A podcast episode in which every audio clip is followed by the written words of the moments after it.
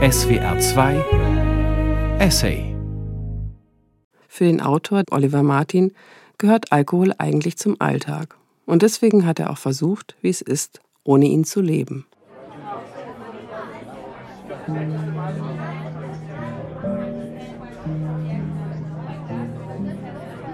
Es ist Ende Mai 2022. Ein lauer Frühsommerabend in Berlin, Prenzlauer Berg. Der Autor sitzt mit einem guten Freund, nennen wir ihn Marius, im Restaurant. Zum Aperitif trinken sie ein Glas Champagner. Sie essen Ceviche vom Fang des Tages an Radieschen und Koriander, gefolgt von grünem Spargel auf Zitronenrisotto. Dazu bestellen sie eine Flasche griechischen Wein. Der Preis rechtfertigt den Konsum. 72 Euro. Also kein Fusel. Es ist der Lieblingswein des britischen Sommeliers. Auch der australische Kellner ist begeistert von ihrer Wahl.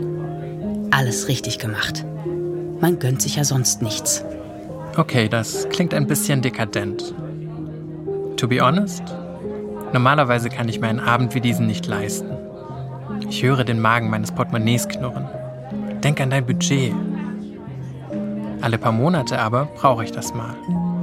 Über die eigenen Verhältnisse zu leben. Um mich frei zu fühlen und lebendig. Um mich zu belohnen. Und überhaupt. Es ist ja das vorerst letzte Mal. Beim zweiten Glas Wein erzählt der Autor dem Freund, mit dem er so gerne trinkt, von seinem Plan, nüchtern zu sein.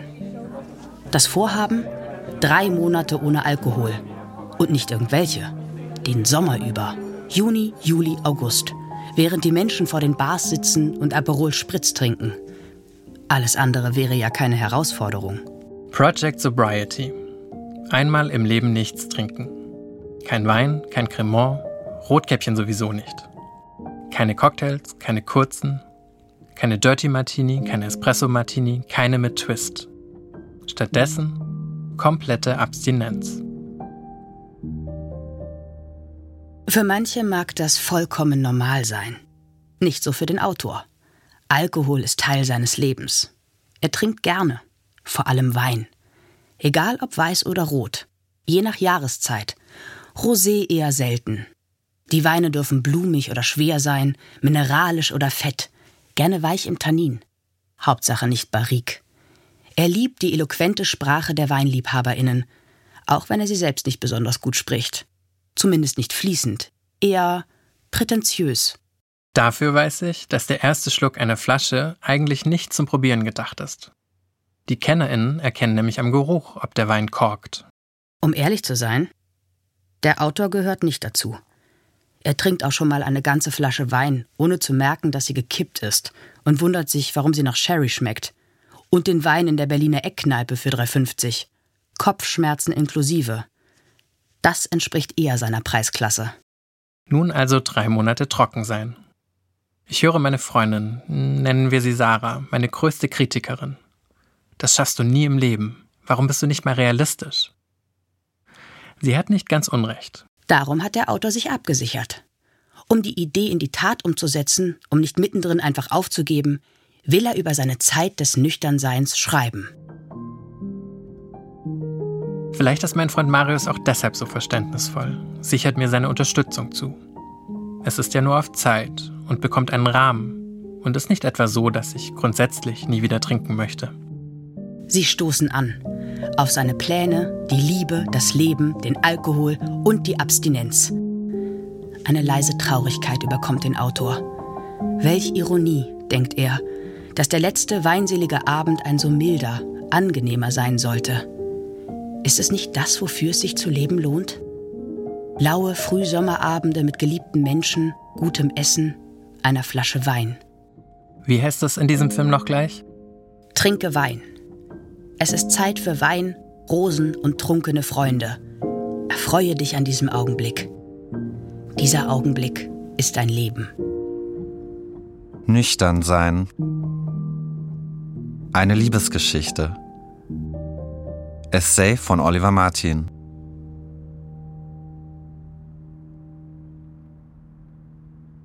Wie oft nehmen Sie ein alkoholisches Getränk zu sich?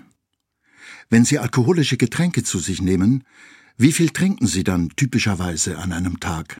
Aus dem Alcohol Use Disorders Identification Test der Weltgesundheitsorganisation.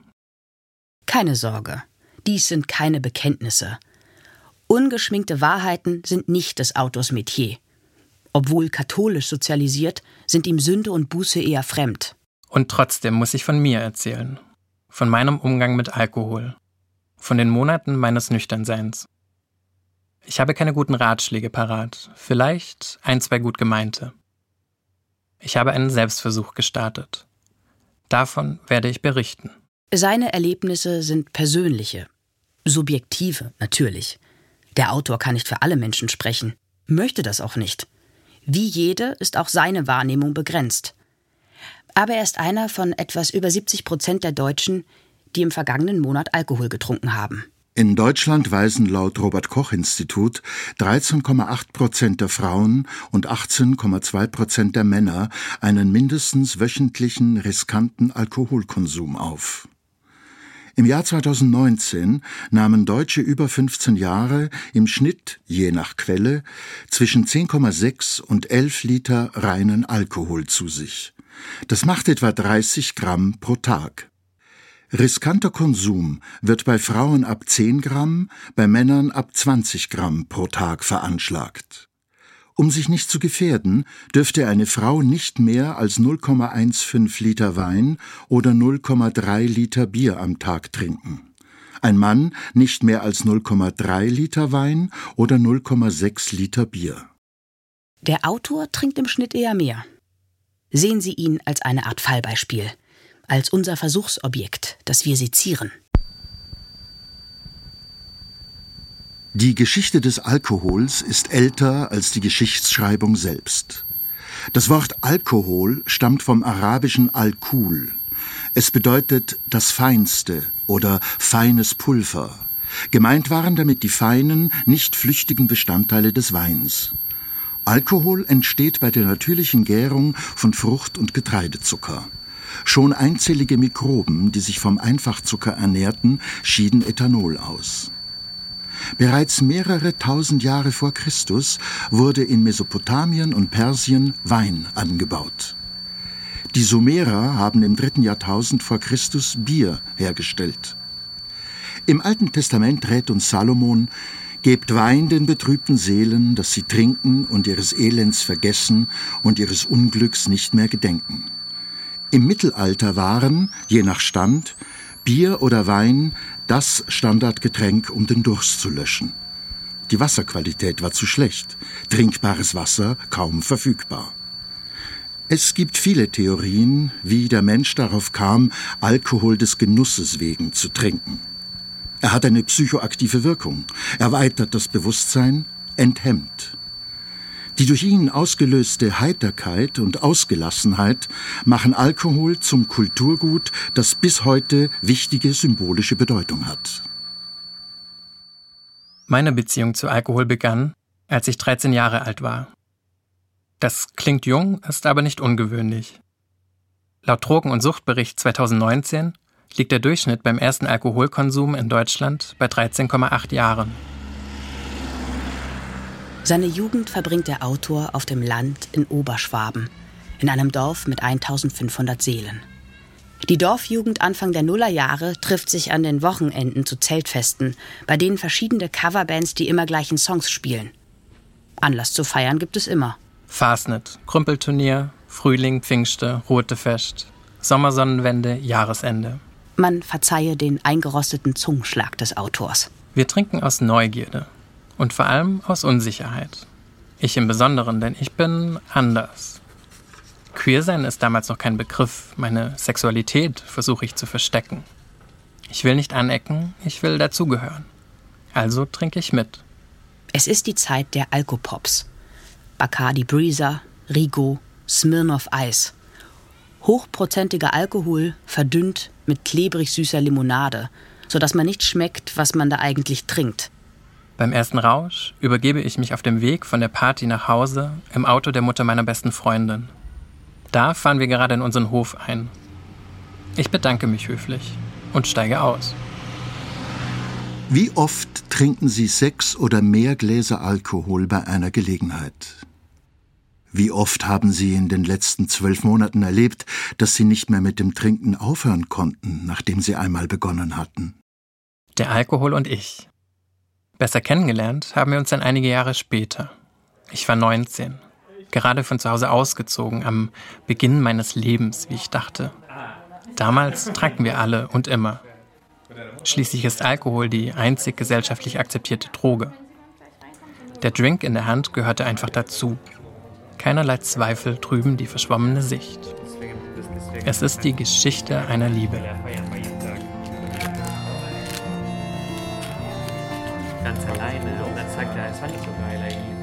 Morgens aus einer Bar fallen und nach Hause stolpern, die ersten Sonnenstrahlen im Gesicht. Die durchtanzten Nächte im Club und plötzlich wacht man neben einem Fremden auf. Ganz egal, man lacht darüber und zählt stolz seine Eroberungen. Die Geistesblitze im Rausch, wenn auf einmal alle Zusammenhänge klar sind und eindeutig und man weiß, endlich hat man die Welt durchschaut und alles verstanden. Die Gedanken so scharf, die Zunge leicht. Da sind die Geschichten, die zur DNA der Freundschaft werden. Wie der beste Freund bei der Gay Pride in Manchester morgens am Bahnhof erwacht, ohne Erinnerung und ohne T-Shirt. Wie der Autor sich im Club in den Niederlanden besoffen auf der Toilette einschließt und einschläft und dann von seinen Freundinnen gerettet werden muss. Und da sind die Gespräche, die man nüchtern niemals führen würde, über die eigenen Unsicherheiten und Ängste, die kleinen und größeren Traumata der Kindheit und Jugend, die ersten Krisen, Studienabbruch, Jobwechsel, Jungs, Liebesbeziehungen, gebrochene Herzen. Wohin im Leben und was wird aus uns? Dabei fühlt man sich dem Gegenüber so nah und vertraut wie nie zuvor. Man ist nicht mehr allein. Alkohol heilt alle Wunden.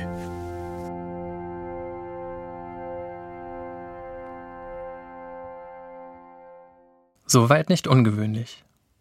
Nicht wenige werden nach dem Auszug aus dem Elternhaus Ähnliches erlebt haben. Nur ist der Autor da nie wirklich rausgekommen. Das Konzept des Erwachsenwerdens, des Coming of Age, ist ihm schon immer suspekt. Es suggeriert einen Endpunkt, als würde danach alles anders, als wäre der Bildungsroman seines Lebens mit der Mündigkeit beendet. Von wegen Mündigkeit. Nach zwei Semestern schmeiße ich mein erstes Studium und fange an, in einer Bar zu arbeiten. Da wird sie wohl ernst, meine Liebe zum Alkohol. Er ist nun immer an meiner Seite. Er ist das i-Tüpfelchen auf meinem Leben als Bohemian, als unverstandenes Autorengenie, für das ich mich insgeheim halte. Nur schreiben tue ich halt nicht. Man beschloss, den Weg gemeinsam zu gehen. 14 Jahre sind seither vergangen. Sie hatten Höhen und Tiefen, der Alkohol und er. Aber sie gingen immer Hand in Hand. Neben meiner Arbeit fürs Radio arbeite ich bis heute in der Gastronomie, um über die Runden zu kommen. Mein zweites Studium, Literatur und Philosophie, ist eines, das viel besser zu mir passt. Ein Studium ohne Endpunkt. Und so habe ich es auch nicht beendet. Noch nicht. Der Autor hat andere Ziele. Er will seine Freiheit genießen, die Unabhängigkeit. Er ist auf der Suche nach Verbundenheit und Resonanz, nach Erfahrungen, nach etwas, worüber sich zu schreiben lohnt.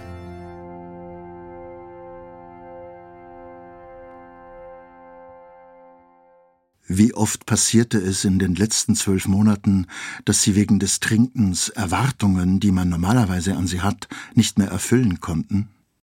Wie oft brauchten Sie während der letzten zwölf Monate am Morgen ein alkoholisches Getränk, um sich nach einem Abend mit viel Alkoholgenuss wieder fit zu fühlen? Genau kann ich nicht sagen, wann es anfing, dass sich da etwas regte in mir. Der Hauch eines Zweifels. Auch wenn die Menschheit seit jeher dem Alkohol frönte, blieben mahnende Stimmen nicht aus.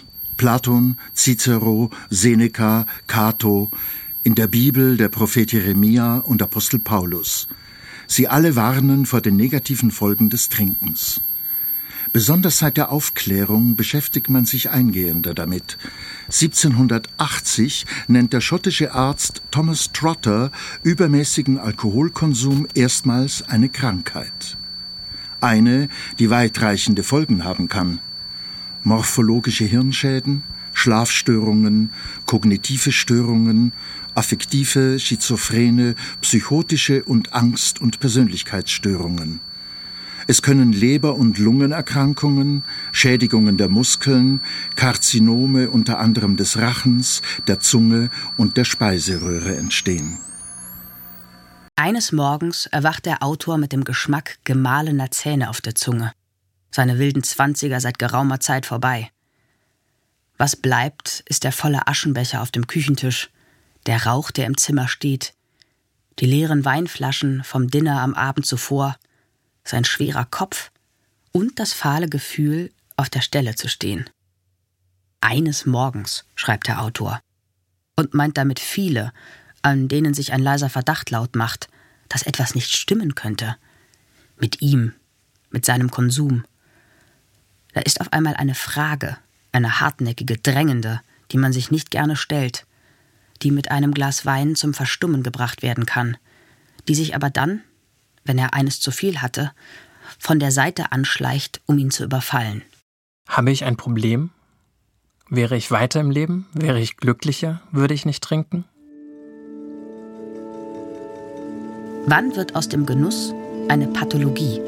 Wann wird aus einem Verhalten, das man mit einem überwiegend großen Teil der eigenen Umwelt und der Gesellschaft teilt, ein Fehlverhalten, eine Krankheit? Das nicht enden wollende Unbehagen, das mich beschleicht, wenn ich an meinen Alkoholkonsum denke, kann ich nicht treffender beschreiben als Daniel Schreiber in seinem Buch Nüchtern über das Trinken und das Glück. Aus der Außenperspektive ist für die meisten Menschen nur schwer nachzuvollziehen, dass sich der innere Tiefpunkt nicht bloß über Wochen, Monate und Jahre erstrecken kann, sondern dass er irgendwann einfach zu einer Realität wird, zum Leben selbst dass die Verzweiflung, wenn sie zu einem alltäglichen Gefühl wird, sich nicht mehr wie Verzweiflung anfühlt, sondern lediglich wie ein Hintergrundrauschen. Wie das Hintergrundrauschen eines verfehlten Lebens, das wie eine einzige große Ausnahmesituation wirkt. Verluste im Inneren lassen sich nur schwer auflisten, weil man selbst derjenige ist, der die Liste führen müsste, weil man selbst derjenige ist, der sich verliert. Es ist dieses Gefühl des Verlustes, das den Autor dazu bringt, den Selbstversuch zu starten und mit dem Trinken aufzuhören. Wie oft hat er nach einer durchzechten Nacht gedacht, dass er sich nicht wiedererkennt in diesem trunkenen anderen, der er noch vor wenigen Stunden war. Es ist, als gäbe es zwei Ichs. Den Menschen, der diese Zeilen hier spricht, und jenes andere Ich, das zu viel Wein trinkt und erst mutig wird, dann laut und ausfällig und ganz anders ist, als ich mich selbst wahrnehme. Ich ist ein anderer. Meine Idee von mir selbst deckt sich nicht mit der Realität des trunkenen anderen. Es ist das überwältigende Gefühl, das bin ich nicht. Die Weltgesundheitsorganisation informiert, dass derzeit weltweit etwa 2,3 Milliarden Menschen Alkohol zu sich nehmen. Der durchschnittliche Verbrauch pro Kopf liegt bei etwa 6,4 Litern Reinalkohol pro Jahr. In Deutschland liegt er vier Liter darüber.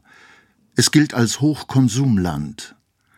Die höchste Prävalenz riskanten Trinkens findet sich hier bei Menschen zwischen 45 und 64 Jahren in den oberen Bildungsgruppen. Jeder fünfte Mann und beinahe jede vierte Frau in dieser Gruppe trinkt riskante Mengen Alkohol. Schätzungen zufolge missbrauchen 1,4 Millionen Menschen Alkohol, abhängig sind etwa 1,6 Millionen. Was sagen derlei Zahlen aus? Wo beginnt der Missbrauch, wo die Abhängigkeit? Die Grenzen sind fließend.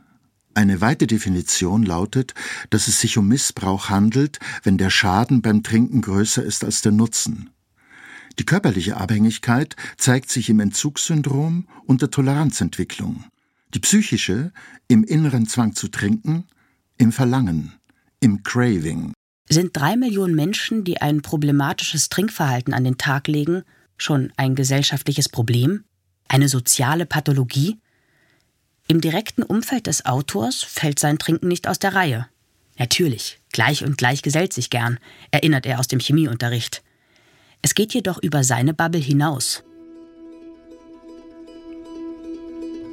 Betrunkene Vorbilder in der Literaturszene gibt es reichlich. Max Frisch, Ingeborg Bachmann, Charles Baudelaire, Ernest Hemingway, Patricia Highsmith, Dorothy Parker, Stephen King. Sie alle haben nicht nur mit Alkoholmissbrauch oder Abhängigkeit zu kämpfen gehabt. Demgegenüber steht eine immer größere Abstinenzbewegung. In Berlin gibt es die ersten Spätis, die ausschließlich alkoholfreie Getränke und Cocktails anbieten. In Ruby Warringtons Podcast Sober Curious wird seit sechs Staffeln darüber diskutiert, wie ein alkoholfreies Leben aussehen und gelingen kann. Selbstverständlich kann man auch des Genusses wegen trinken. Die Grenze zum riskanten Konsum ist jedoch porös. Da scheint ein tiefer liegendes Problem vorzuliegen, denkt er, auf einer größeren, umfassenderen Ebene. Ein Muster, ein System. Was genau dahinter steckt, will er herausfinden. Ein bisschen vermessen erscheint es ihm schon, aber einen Versuch wert. Eine Trennung auf Zeit. Ich will mich entziehen. Werde auf jede Versuchung antworten mit Ich möchte lieber nicht. Idealistisch? Vielleicht, ja. Wahrscheinlich. Doch solange er Idealist ist, denkt der Autor, bleibt er jung. Er will sich nicht abfinden mit dem Ist-Zustand, dem Zustand der Gesellschaft, ach was, mit dem Zustand der Welt.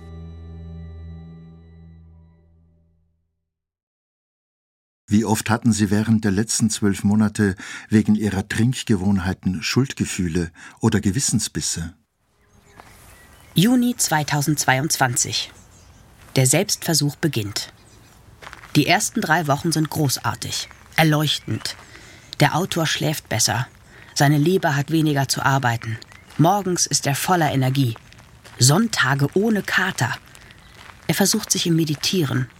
Statt Wein zu trinken, entdeckt er Mate für sich. Er wundert sich, wie leicht es ihm fällt. Ein bisschen ist er stolz darauf.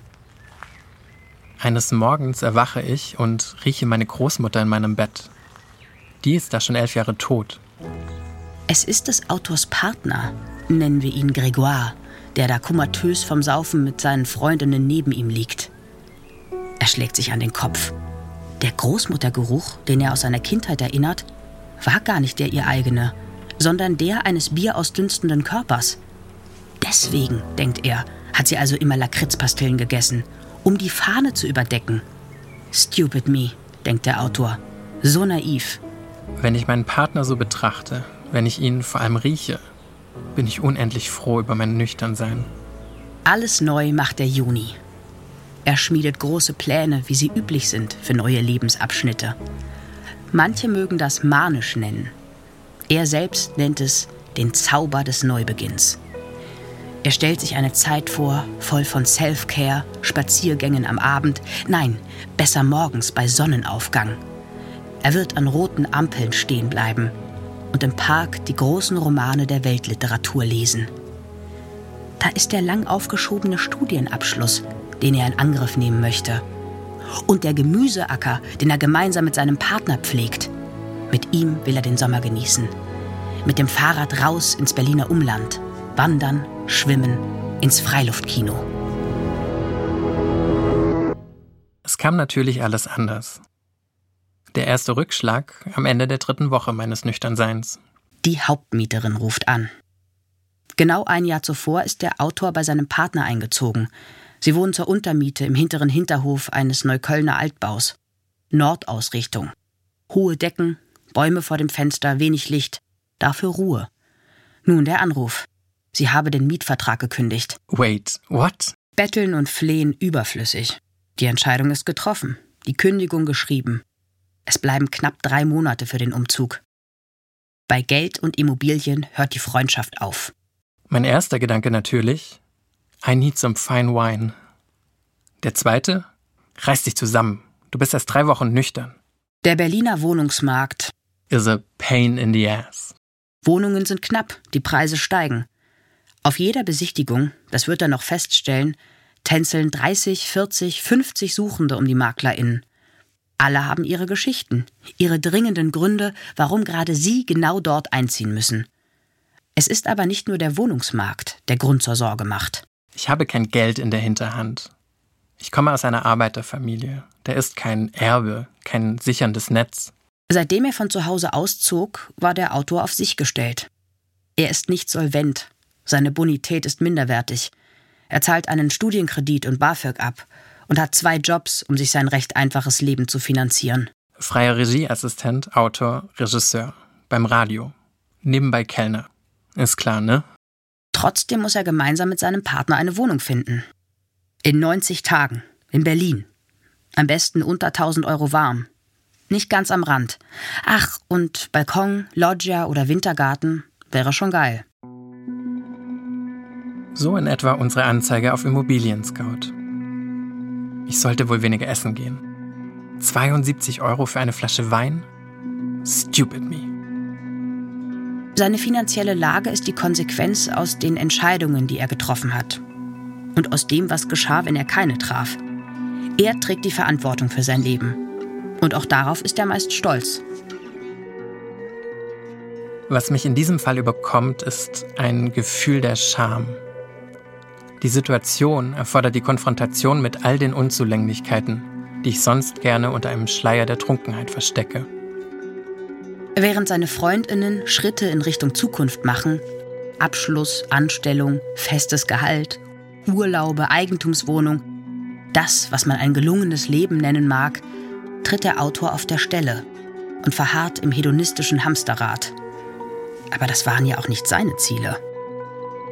Jetzt beißt mir meine Widerspenstigkeit in den Arsch. Und mein Partner hängt mit drin. Damn it. Dass ich der Versuchung widerstehe, ob der Hiobsbotschaft zur Flasche zu greifen? Ein erster Erfolg, ein kleiner. Was hätte es genützt, dem Kopfzerbrechen den Kater obendrauf zu setzen? Eine Woche später liegt das Kündigungsschreiben im Briefkasten. Dem Wunsch, als Nachmieter aufgenommen zu werden, wird nicht stattgegeben. Der Autor kann sich eine E-Mail nicht verkneifen, in der er Wut und Verzweiflung mischt mit der Bitte um Nachsicht, dem Appell an Menschlichkeit. Die Antwort der Hausverwaltung? Wir sind selbst sehr enttäuscht von der Wohnungspolitik der rot-rot-grünen Landesregierung und können Ihnen leider nicht weiterhelfen. Well, danke für nichts.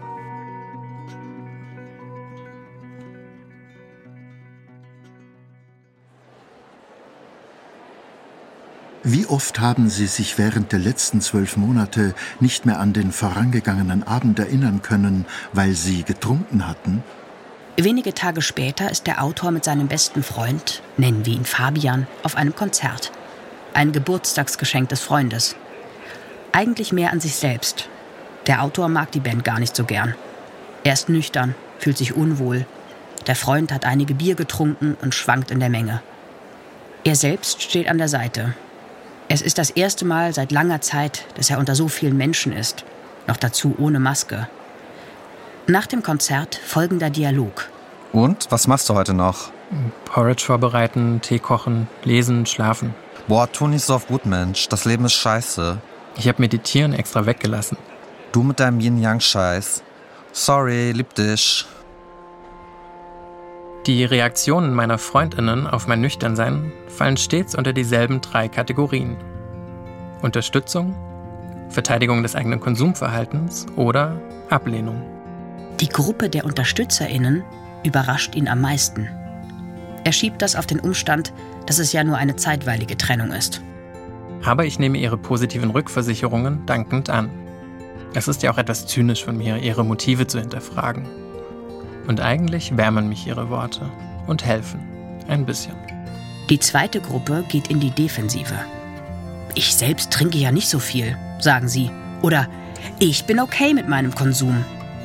Meist sind das die Menschen, mit denen er gerne abstürzt. Ich kommentiere nicht. Was soll ich denn sagen?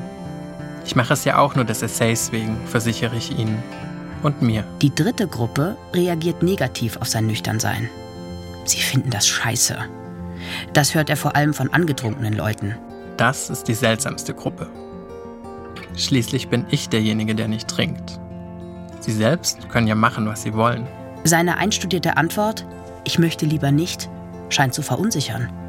Da kann ja irgendwas mit ihm nicht stimmen. Aber na klar, ich kann das nachvollziehen. Ich halte Ihnen einen Spiegel vor. Küchenpsychologisch gesprochen Sie übertragen ihre negativen Gefühle bezüglich ihres eigenen Trinkverhaltens auf mich und mein Nüchternsein. Ich würde wahrscheinlich genauso reagieren. Yin-Yang-Scheiß. Sorry, lieb dich. Well, intelligent input, darling. Why don't you just have another beer then? Ich bin darüber nicht böse, eher irritiert. Eine Woche nach dem Konzert spürt der Autor ein Kratzen im Hals. Der zweite Rückschlag. Corona.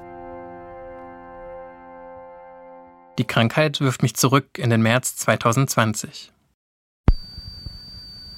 Zur Eindämmung der Corona-Pandemie. Millionen Eltern in Deutschland werden sich von Anfang nächster Woche an. Bund und Länder schränken das öffentliche Leben in Deutschland weiter. Viele Geschäfte und öffentliche Einrichtungen sollen geschlossen werden. Allerdings gelten weitreichende Ausnahmen etwa für Bundeskanzlerin Merkel appellierte an die Deutschen, keine Urlaubsreisen mehr zu unternehmen. Sportanlagen werden gesperrt. Nehmen Sie es auch ernst. Eines der vielen Wörter, die im Zuge der Pandemie auftauchen, lautet Systemrelevanz. Waren Sie systemrelevant? Ich nicht. Mein Nebenjob in der Gastronomie passé. Im Radio geht alles drunter und drüber. Niemand weiß, was passiert, was Sache ist. Findet diese Produktion statt oder nicht? Wie wird in Zukunft gearbeitet und so weiter. Ich bin freier Mitarbeiter, weder fest angestellt noch völlig freiberuflich. Deshalb kein Anrecht auf Kurzarbeitergeld oder staatliche Hilfe. Bis zum 20. April war ich arbeitslos und ohne Einnahmen. In meinem Notizbuch schreibe ich am 15. März, Ziehe ich die Miete für April ab, bleiben mir 380 Euro. Wie lange das reichen muss? Who knows? Der Autor kommt über die Runden. Mit 10 Euro pro Tag. Auch dank der Unterstützung seiner Freundinnen. Im Vergleich hat er es natürlich gut. Er muss ja nur für sich selbst sorgen. Andere haben es bedeutend schwerer, müssen Homeschooling und Homeoffice verbinden. Manche, die Älteren und Schutzbedürftigen, sind vollkommen abgekapselt, ohne Kontakte zur Außenwelt. Was müssen Ärztinnen aushalten, das Pflegepersonal, Familien mit Kindern? Er dagegen hat viel Zeit zu trinken. Und die nutze ich. Trinke mehr denn je. Bei Zoom-Gesprächen, am Telefon, auf Spaziergängen. Mit Abstand zu den Freundinnen und dem To-Go-Becher Wein an den Lippen. Das milde Wetter spielt mit. Überall sitzen Menschen, auf den 1,50 Meter zwischen ihnen die Flasche Wein, das Bier, den Spritz. In dieser Zeit wächst das Interesse des Autors für Romanfiguren, die nicht ins gesellschaftliche Raster passen, die sich entziehen. Hesses Steppenwolf, Fabian von Erich Kästner, Hans Kastorp auf seinem Zauberberg. Wenn er ganz ehrlich wäre, würde er zugeben, dass er außer dem Zauberberg nichts zu Ende gelesen hat. Den meisten Büchern streichelt er, wie die polnische Mutter einer Freundin sagt, nur über den Rücken. Fair enough. Am 17. März notiere ich, es ist ein bisschen lustig. Mein Wunsch nach Achtsamkeit, nach Stille und Langsamkeit etc. nun staatlich verordnet. Natürlich ist das alles kein Spaß, mitnichten.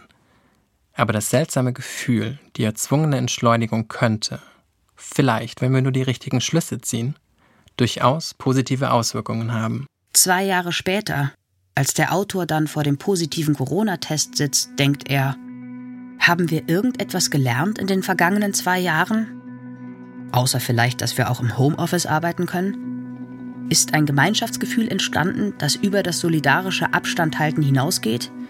Wurden die Arbeitsbedingungen im Pflegedienst verbessert? Welche Schlussfolgerungen haben wir aus dieser Zeit gezogen? Die Räder der Mühle, so scheint es, malen weiter wie gehabt. Zumindest für den Autor.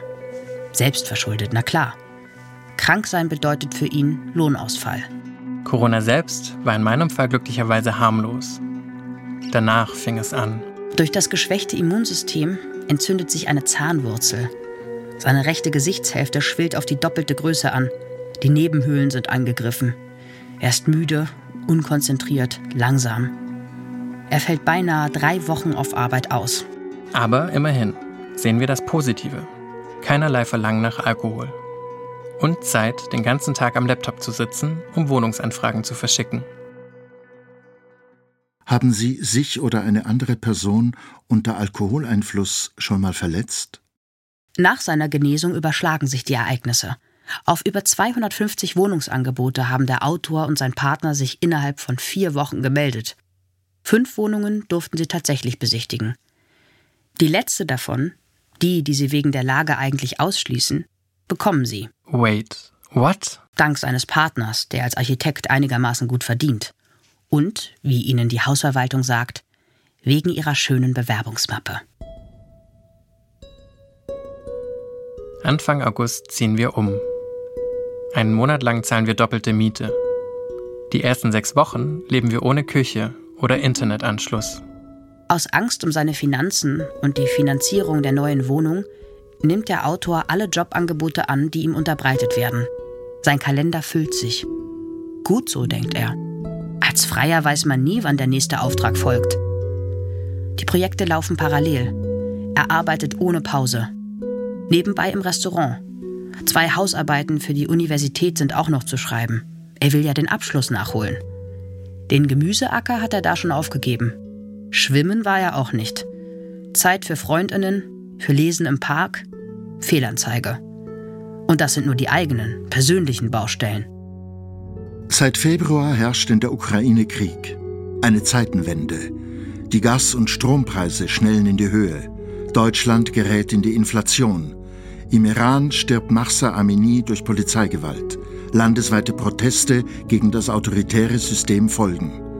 Die letzte Generation bewirft Kunstwerke mit Tomatensuppe, um die unzureichenden Maßnahmen gegen den Klimawandel zu kritisieren. Das Amazonasgebiet verliert 10 Prozent seiner Vegetation.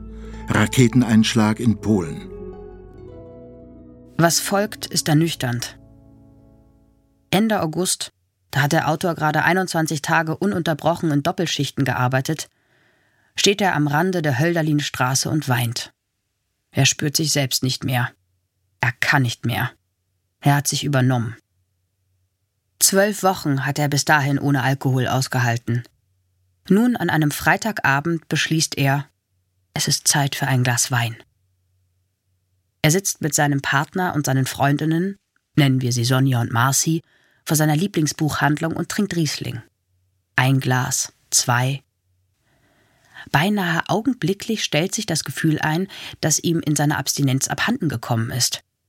Die Verbindung zu seinen Mitmenschen. Gleichzeitig fällt alles von ihm ab. Der Stress, die Panik, das Gefühl der Überforderung. Der Druck im Kopf verschwindet. Er kann wieder atmen. Im Nachhinein glaubt er, es hätte ihm gut getan, in diesem Sommer einmal einen Tag verkatert im Bett zu liegen. Der Kater als erzwungene Auszeit. Dieses Phänomen ist leicht zu erklären. In Eva Beringers Buch Unabhängig vom Trinken und Loslassen lesen wir Alkohol sorgt dafür, dass ein Übermaß an Dopamin ausgeschüttet wird, ein Botenstoff, der für Freude und Belohnung zuständig ist. Außerdem wirkt er sich auf das Angstempfinden aus. Der Alkohol erhöht den GABA-Spiegel, was eine beruhigende Wirkung hat, und senkt den von Glutamat, was sich angsthemmend auswirkt. Im Grunde ist Alkohol die schnellste und effektivste Form, Stress abzubauen. Das perfide dabei, auf Dauer entwickelt das körpereigene Dopamin selbst eine Art Alkoholabhängigkeit und wird nur noch ausgeschüttet, wenn man trinkt. In dieser Nacht nach reichlich Riesling notiere ich meine trunkenen Eindrücke. Sein Körper ist da, hat seine festen Konturen, aber er hat keine Macht über ihn. Es fällt ihm schwer, aufrecht zu stehen. Das Gleichgewicht dahin. Alles schwebt, ist Schwingung. Nichts ist an seinem Platz. Es ist, als würde eine Leichtigkeit in den Kopf wandern, während der Kiefer angespannt mit den Zähnen knirscht. Alles ist Watte und Übelkeit. Ein allgemeines Unwohlsein. Ein fahler, saurer Geschmack im Mund. Abgestanden eklig. Etwas drückt an die Außenwände des Schädels, aber stumpf, halb eingeschlafen. Der Blick unscharf. Das ist vielleicht das unangenehmste Gefühl, der Kontrollverlust. Er kann nicht mehr sein, wer er eigentlich ist oder glaubt zu sein. Das andere Ich hat sich seiner bemächtigt. Den nächsten Tag, es ist der erste freie Tag in drei Wochen, verbringe ich im Bett. O wohlvertrauter Kater, wie wenig habe ich dich vermisst. Wie beschreibt man den Kopfschmerz nach einer Flasche Wein? Es ist, als spannte ein zu enges Gummiband um sein Gehirn und drückte es zusammen. Und überhaupt, dass das Hirn zu spüren ist, getrennt vom Schädel. Sie reiben aneinander. Dieser spezielle Druck über der rechten Augenbraue, etwa zwei Zentimeter in die Stirn hinein, als presste jemand einen frisch gespitzten Bleistift in die Haut. Ein Zustand wie geschaffen für tiefsinnige Reflexion. Haben Verwandte, Freunde oder Ärzte schon mal Bedenken wegen ihres Trinkverhaltens geäußert oder vorgeschlagen, dass sie ihren Alkoholkonsum einschränken? Es ist Herbst geworden, des Autors liebste Jahreszeit. Er trinkt wieder. Nicht regelmäßig und, so scheint's, etwas bewusster. Die Abende des Rausches gibt es aber weiterhin. Die wirklich interessanten Gedanken zum Thema Alkohol und Nüchternsein kommen mir erst da. Isn't it ironic? In den Wochen nach der Abstinenz wird er immer wieder gefragt, wie er sich fühle, ob er eine Veränderung spüre, ob das nüchterne Leben besser gewesen sei. Die ehrliche Antwort, die er selten gibt, lautet Nein. Kein Alkohol ist auch keine Lösung. Mir scheint, es geht nicht primär, nicht nur darum, ob ich zu viel trinke, ob ich glücklicher sein könnte ohne Alkohol. Die Frage, die ich mir stellen sollte, warum trinkst du überhaupt? Woher rührt das Gefühl deiner Unzufriedenheit? Wenn wir uns vorstellen, dass es eines Tiefpunkts bedarf, um das eigene Verhalten zu ändern, hat der Autor ihn am Ende seiner Monate der Abstinenz erreicht. Der Moment, da er begreift, dass das Leben, wie er es führt, nur einen Endpunkt kennt. Überforderung, Burnout, Kapitulation. Alkohol erscheint ihm wie eine Maske. Man setzt sie auf, um in der Verkleidung eines anderen die Schatten des eigenen Ichs auszuloten, um all das, was tief begraben liegt im Unbewussten, ans Licht zu holen. Und zugleich ist Alkohol eine Maskerade, um all das, was unter der Oberfläche brodelt und gärt, zu verdecken. Alkohol ist Enthemmung, Entdeckung, Enttäuschung und Verhüllung. Alles in einem. Der Philosophiestudent in mir flüchtet sich in die Lektüre. In Erich Fromms Haben und Sein lese ich Nach Karl Marx gilt, die Forderung, die Illusion über seinen Zustand aufzugeben, ist die Forderung, einen Zustand aufzugeben, der der Illusion bedarf. Freuds Begriff der Selbsterkenntnis basiert auf der Vorstellung, dass Illusionen zerstört werden müssen, um der unbewussten Wirklichkeit gewahr zu werden. Well, intelligent input, darling. Aber welcher Zustand bedarf der Desillusionierung? Wenn ich den Verlust meiner selbst beklage, muss ich in meinem Fall erkennen, es ist nicht der Alkohol, der diesen Verlust auslöst. Mein Konsumverhalten ist der Versuch, einer Lebensweise zu entkommen, die nur eine Richtung kennt, nach vorne, und die nur ein Verlangen hat, nach mehr. Wenn er einem Irrtum aufgesessen ist, denkt er, dann dem, dass er sein Leben frei gestalten könnte. Die großen Versprechen des Liberalismus. Freiheit und Gleichheit. Ich muss mir wohl eingestehen, ich bin ein Kind meiner Zeit, ganz millennial. Und lebe nach dem Ideal der Authentizität, wie es der kanadische Philosoph Charles Taylor nennt. Wir sind angehalten, uns selbst zu verwirklichen, unser wahres Ich zu leben. Alle Lebensentwürfe, heißt es, seien gleichwertig. Dieses Versprechen stößt jedoch auf die Grenzen des neoliberalen Marktes. Freiheit bedeutet im kapitalistischen System eine Freiheit innerhalb der marktkonformen Demokratie. Ohne Geld ist Leben nicht möglich. Die Anforderungen, die an ihn gestellt werden, sind nicht die seinen. Um ein Dach über dem Kopf zu haben, etwas zu essen, ein wenig Wärme, ein paar Bücher, einen Bleistift, ein Blatt Papier, muss er gewisse Bedingungen erfüllen. Er muss arbeiten. Man verstehe mich bitte nicht falsch. Ich möchte arbeiten. Ich möchte einen Beitrag leisten. Den, den ich mir ausgesucht habe, naja, also die Kunst, die ist in meiner Form am Markt nichts wert. Das soll aber kein Plädoyer für das bedingungslose Grundeinkommen sein. Oder doch, vielleicht. Meine Vorstellung des guten Lebens ist jedenfalls keine der konstanten Kontemplation. Um grundlegende menschliche Bedürfnisse zu befriedigen, muss ich mich in die Mühlen des Systems begeben. Poor you, denkt der Autor und rollt mit den Augen. Man gebe ihm ein, zwei Gläser Wein und er wird sich beruhigen. And that's it. Was ich nach drei Monaten nüchtern sein erkenne, hinter meinem Trinkverhalten steht fast immer ein um zu. Ich trinke, um weniger nervös zu sein, more sociable, entspannter, um Stress abzubauen, die Sorgen des Alltags zu betäuben. Um für einige Zeit zu verdrängen, dass ich vielleicht einfach nicht reinpasse in ein vorgefertigtes System aus Geld, Macht, Leistung, Erfolg. Ich werde keine Familie haben, kein Haus bauen. Das Gefühl der Unzulänglichkeit, der Unverbundenheit, die Widersprüche. Wenn ich trinke, kann ich das alles vergessen. Für den Moment.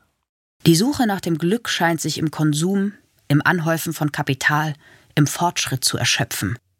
Erfolg misst sich nicht am Personal Growth, sondern am Wirtschaftswachstum. Was aber, wenn die Ziele der neoliberalen Gesellschaft nicht die eigenen Ziele sind? Was, wenn das gute Leben, das man sich vorstellt, im Gegenteil all dessen besteht? Wenn man den Erwartungen nicht gerecht wird und es gar nicht will? Ach, wenn ich mich doch nur weiter um den Gemüseacker hätte kümmern können, denkt er und schüttelt den Kopf. Wir begreifen die Welt, so der Soziologe Hartmut Rosa in seinem Buch Unverfügbarkeit, als Aggressionspunkt. Wir müssen alles erobern, optimieren, in Besitz bringen, erledigen, besorgen, wegschaffen, meistern, lösen, absolvieren. Wir tun das laut Rosa nicht aus Überzeugung, eher weil wir keine Alternative sehen. Er meint dahinter die Angst zu entdecken, das, was wir haben, so viel oder wenig es sein mag, zu verlieren. Das System, in dem wir stecken, hat mein Konsum nicht zu verantworten, mitnichten. Am Ende bin ich es, der das Glas Wein trinkt oder eben nicht. Dennoch erscheint ihm übermäßiger Konsum, sei es Alkohol, andere Drogen, Shopping, der Mensch kann nach allem süchtig werden, dieser Konsum erscheint ihm als Symptom einer an ihren eigenen Bedingungen krankenden Kultur. Wir sollen am Tag acht Stunden schlafen, acht Stunden arbeiten, zehntausend Schritte laufen. Wir sollen uns gesund ernähren, Sport treiben, an die frische Luft, informiert bleiben über die Zustände der Welt und am besten auch nach Feierabend erreichbar sein. Wir wollen uns um unsere sozialen Kontakte kümmern, müssen Haushalte schmeißen, unsere Familien versorgen. Unser Leben besteht aus To-Do-Listen, die es abzuarbeiten gilt. Wie das gehen soll? I really don't know. Ich will mich nicht mehr mit Pseudolösungen abgeben. Aber was will ich ihnen entgegenstellen? Er ist geneigt zu sagen Achtsamkeit, bewusstes Sein, Self-Care, Zeitmanagement, Meditation, Yoga. Vielleicht benötigt es für ein glücklicheres Leben einfach Zeit. Für Pausen, um zu Atem zu kommen und an roten Ampeln stehen zu bleiben. Dann rollt er doch mit den Augen. Yin-Yang-Scheiß. Lieb dich. Na klar, erzählen Sie das mal Menschen mit Kindern. Mit Verantwortung. Menschen in finanzieller Not, Menschen mit wirklichem Alkoholproblem. Es wäre zynisch und unsinnig zu entgegnen, Nimm dir doch 30 Minuten am Tag für Yoga, um dein Headspace zur Ruhe zu bringen. Einatmen, ausatmen. Zugegeben. Genau das ist es, was der Autor am Ende macht. Er versucht zu meditieren, macht Yoga with Adrian, hat Bücher gekauft mit Titeln wie Set Boundaries, Find Peace, How to Live a Good Life, Nichts tun, gesund durch Meditation, Ruhe im Alltag finden und Happier Hour – How to Beat Distraction, Expand Your Time and Focus on What Really Matters. Und ja, es hilft. Ein bisschen. Es ist eine Alternative zum Alkohol. Eine, die man sich hart antrainieren muss, wenn man beinahe sein halbes Leben lang getrunken hat. Aber aus dem System komme ich nicht raus. Die Selbsthilfeindustrie ist Teil des neoliberalen Marktes. Sie redet uns ein, dass wir mit unseren Problemen selbst zurechtkommen müssen also konsumiere ich weiter, nur anders. Ich bleibe ein Individuum, das auf der Suche nach Glück den Eigennutz maximiert. Am grundlegenden Problem ändere ich damit nichts. Aber einen Versuch war es wert, I guess.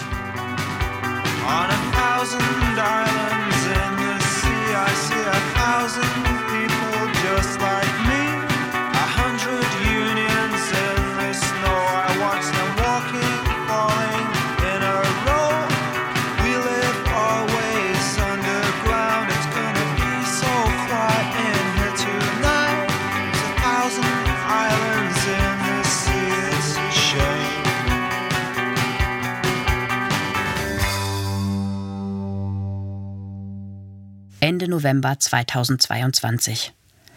Der Autor hat sich entschlossen, zu einem Treffen der anonymen Alkoholiker zu gehen. Zu Recherchezwecken, denkt er. Alles für das Essay. Aber auch, weil er selbst nicht weiterkommt.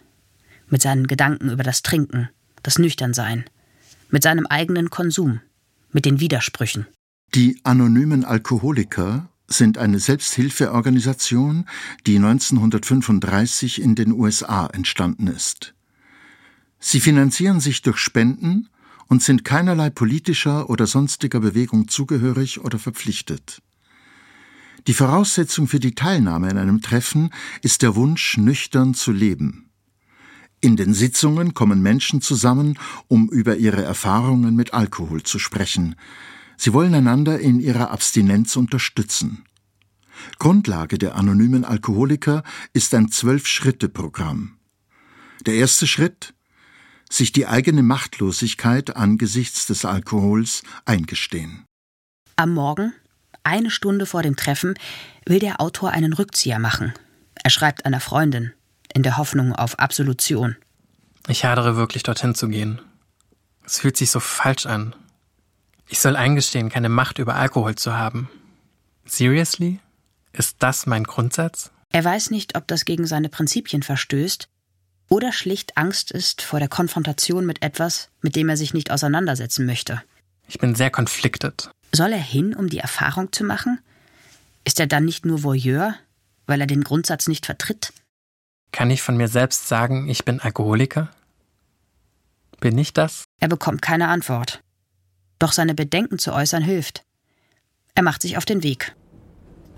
Im Bus dorthin lauscht er dem Gespräch zweier Jungs. Du guckst die ganze Zeit aufs Handy. Guck mal jetzt raus aus dem Fenster. Es schneit. Die Flocken rieseln zu Boden, als hätten sie Angst, einander zu berühren. Metaphern, denkt der Autor und rollt mit den Augen.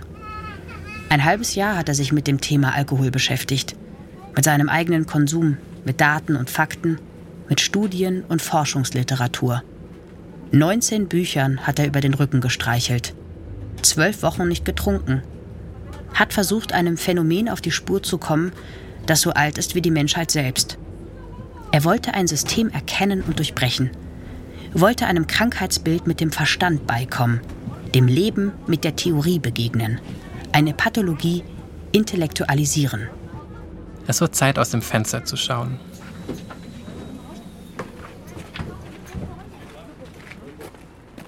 Später, nach dem Treffen, beschließt der Autor, den Tag freizunehmen. Er hat die drei Worte gesagt und weiß nicht, ob er sie gemeint hat, ob er sie fühlt. Ein wenig kam er sich fremd vor, ein wenig aber auch richtig am Platz. Die Menschen dort nehmen ihn herzlich auf, versuchen ihn durch ihre Worte zu unterstützen. Er versteht, dass dort eine Gemeinschaft geschaffen wird. Du bist nicht allein. Am Ende denkt er, Vielleicht hat er keine Macht über sein alkoholisiertes Selbst. Aber er hat die Macht zu entscheiden, ob er trinken möchte oder nicht. Er fährt an einen nahegelegenen See. Tausend und zwei Gedanken rasen durch seinen Kopf. Er sieht Menschen, die im ersten Schnee des Jahres spazieren gehen. Eine Mutter, die beim Hochheben des Kindes wie zu sich selbst sagt, und die Freunde meinten, bekomme Kinder, die sind die größte Freude. Er lacht. Die letzten Blätter an den Bäumen bewegen sich im Wind. Das Rauschen, die Menschen, das Wasser. Die Überfülle an Eindrücken, die er kaum verarbeiten kann in ihrer Dichte. Wie oft hat er darüber nachgedacht, wie schwer die Konzentration fällt angesichts der Gleichzeitigkeit allen Seins. Was verdient Aufmerksamkeit? Worauf den Blick richten? Er denkt an einen Satz aus der Klavierspielerin von Elfriede Jelinek. Sie atmet und schaut und verbraucht ein bisschen Lebenszeit dabei. Das kurze Innehalten dort am See, bis der Kopf sich leert, die Gedanken stoppen, so leicht und frei und einfach da. In diesem Moment fühlt er es. Ganz natürlich, ganz deutlich. Dieser Augenblick ist dein Leben. Kalt, ungemütlich und schön vor allem aber nüchtern.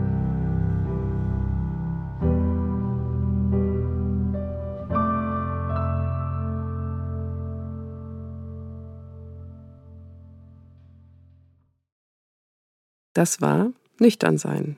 Eine Liebesgeschichte. Ein Essay von Oliver Martin. Mit Lisa Hirdiner als Erzählerin, Armin Della Piccola als Experte, Oliver Martin als Autor und Fabian Steinbrenner. Die Regie führte Oliver Martin, Redaktion Mareike Mage, Produktion Südwestrundfunk 2023.